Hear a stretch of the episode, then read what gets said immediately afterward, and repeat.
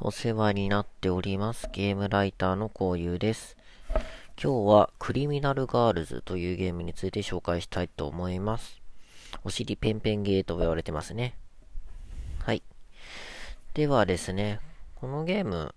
どんなゲームかっていうと、罪人となって生き返るために試練を乗り越える女の子たちの、まあ、物語というか、まあ、RPG ですね。とある理由で、まあ、地獄に落ちてしまった少女たちが、まあ、生き返るために、まあ、奮闘する物語という形になっております。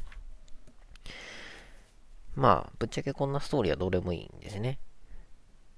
どう どうでもいいんですよ。で、当初、発売された当時、まあ、どんなゲームかって、まあ、簡単に説明すると、痛いけな少女にお仕置きするお色気ゲームみたいな感じでこう、話題になったんですよね。こう、主人公たち、というかまあ主要キャラは全員あの罪人で何かしらの罪を背負っているっていうまあ、ストーリーというか設定なんで、まあお仕置きして調教していくっていうのが、まあちょっと目玉というか、まあそういうゲームだったんですよ。なんかパッと見、まあネタゲーかなみたいなね、いう感じで、まあ自分、なんだろう、本当に、めちゃくちゃ安くなってから、そういえばこんなゲームあったかな、みたいな感じで、ちょっとやってみたんですけど、これがまためちゃくちゃ面白いんですよね。で、何が面白いのかっていうのをちょっとこれから説明していきたいと思います。で、まず第一に、このゲーム、まあ、佐々さん言ってるように、まあ、女の子のお尻をペンペン叩いたり、まあ、こちょこちょしてくすぐっていじめたりみたいな、そういうなんかすごいクソどうでもいいような感じの、ね、調教っていう形で、まあ、ちょっとニヤニヤするゲームなのかなと思うんですけど、まあ、そうすることによって、キャラクターのステータスが上がったり、新しい必殺技を覚えたりするっていうメリットがあるんで、まあ実際になんかネタじゃなくて強くなるために必要なステップみたいな感じで、まあ存在しています。まあ最初は最初でまあなんか、へへみたいな感じでちょっと、うん、まあまあまあ、まあまあまあ、こういう、まあありなのかなみたいな感じになるんですけど、だんだんやっぱ飽きてくるですよね。不思議なもんで、ちょっとお色気って歌っておりながら作業になると、もうそれが拷問に感じてしまうっていう、このギャップがなんとも面白いなって一人手に思っておりました。で、まあ、これだけだとネタゲーなんですけど、なんでわざわざ紹介しようかなって思ったのかっていうと、このゲーム意外と RPG としてのレベルデザインというか難易度がちょうどいいんですよ。言葉を変えるとちょっと硬派です。簡単すぎず難しすぎず。で、難易度が本当にちょうどよくて、なんかちょっとそこら辺に関しては王道的な感じなのがすごいギャップがあっていいなっての思ってて、ちょっと戦闘が特殊なんですけど、このゲーム戦うとか魔法とか必殺技とか、一切行動を自分でできません。キャラクターたちが、このターンこれします、あれします、あれどうですかって言って提案してきます。それを司令官となって受容する、受け入れることによって、そのターンの行動が決まってきます。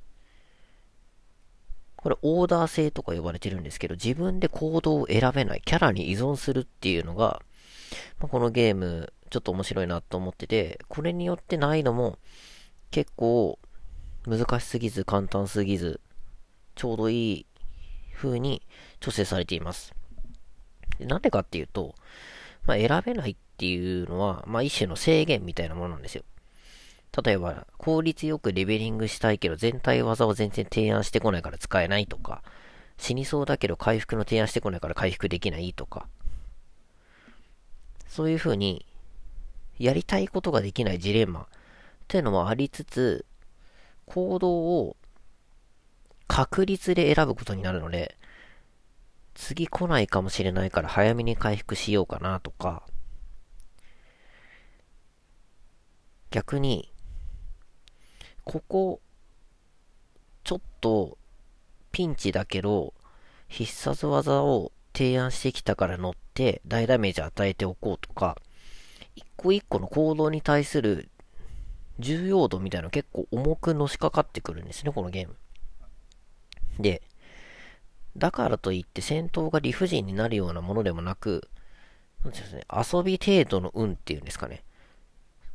運なんだけどそこまでストレスになりきらないっていうのが、すごくちょうどいい。ゲームとして非常によくできているなっていうのがあって、それに踏まえて、まあレベル、敵との、まあ難易度との差、レベルを上げれば、まあちょうど良くなってくるし、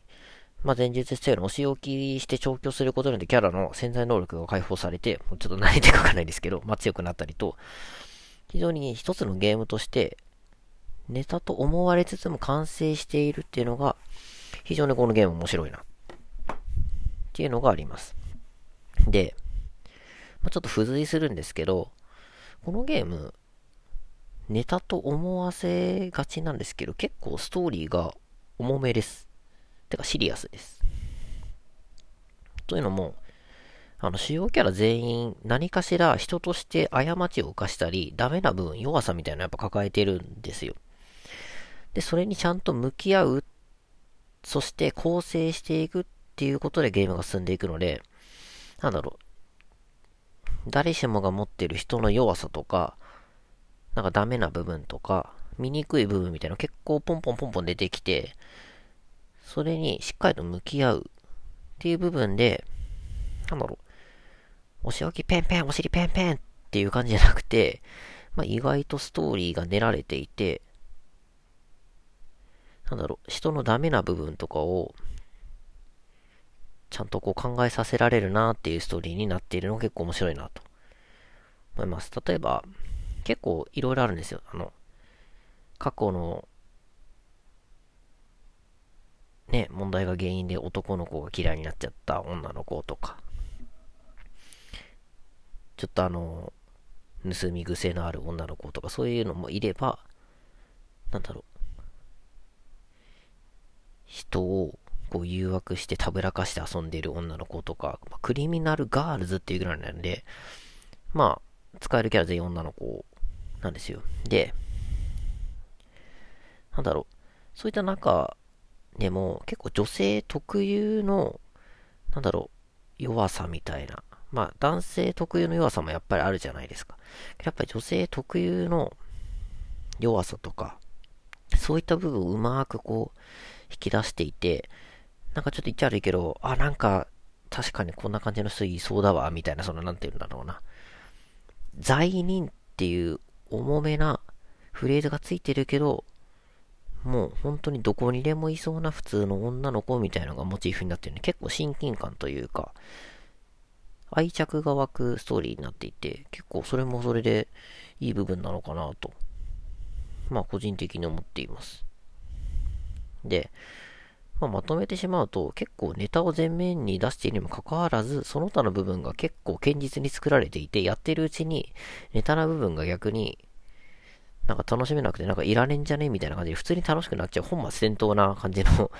ゲームになっています。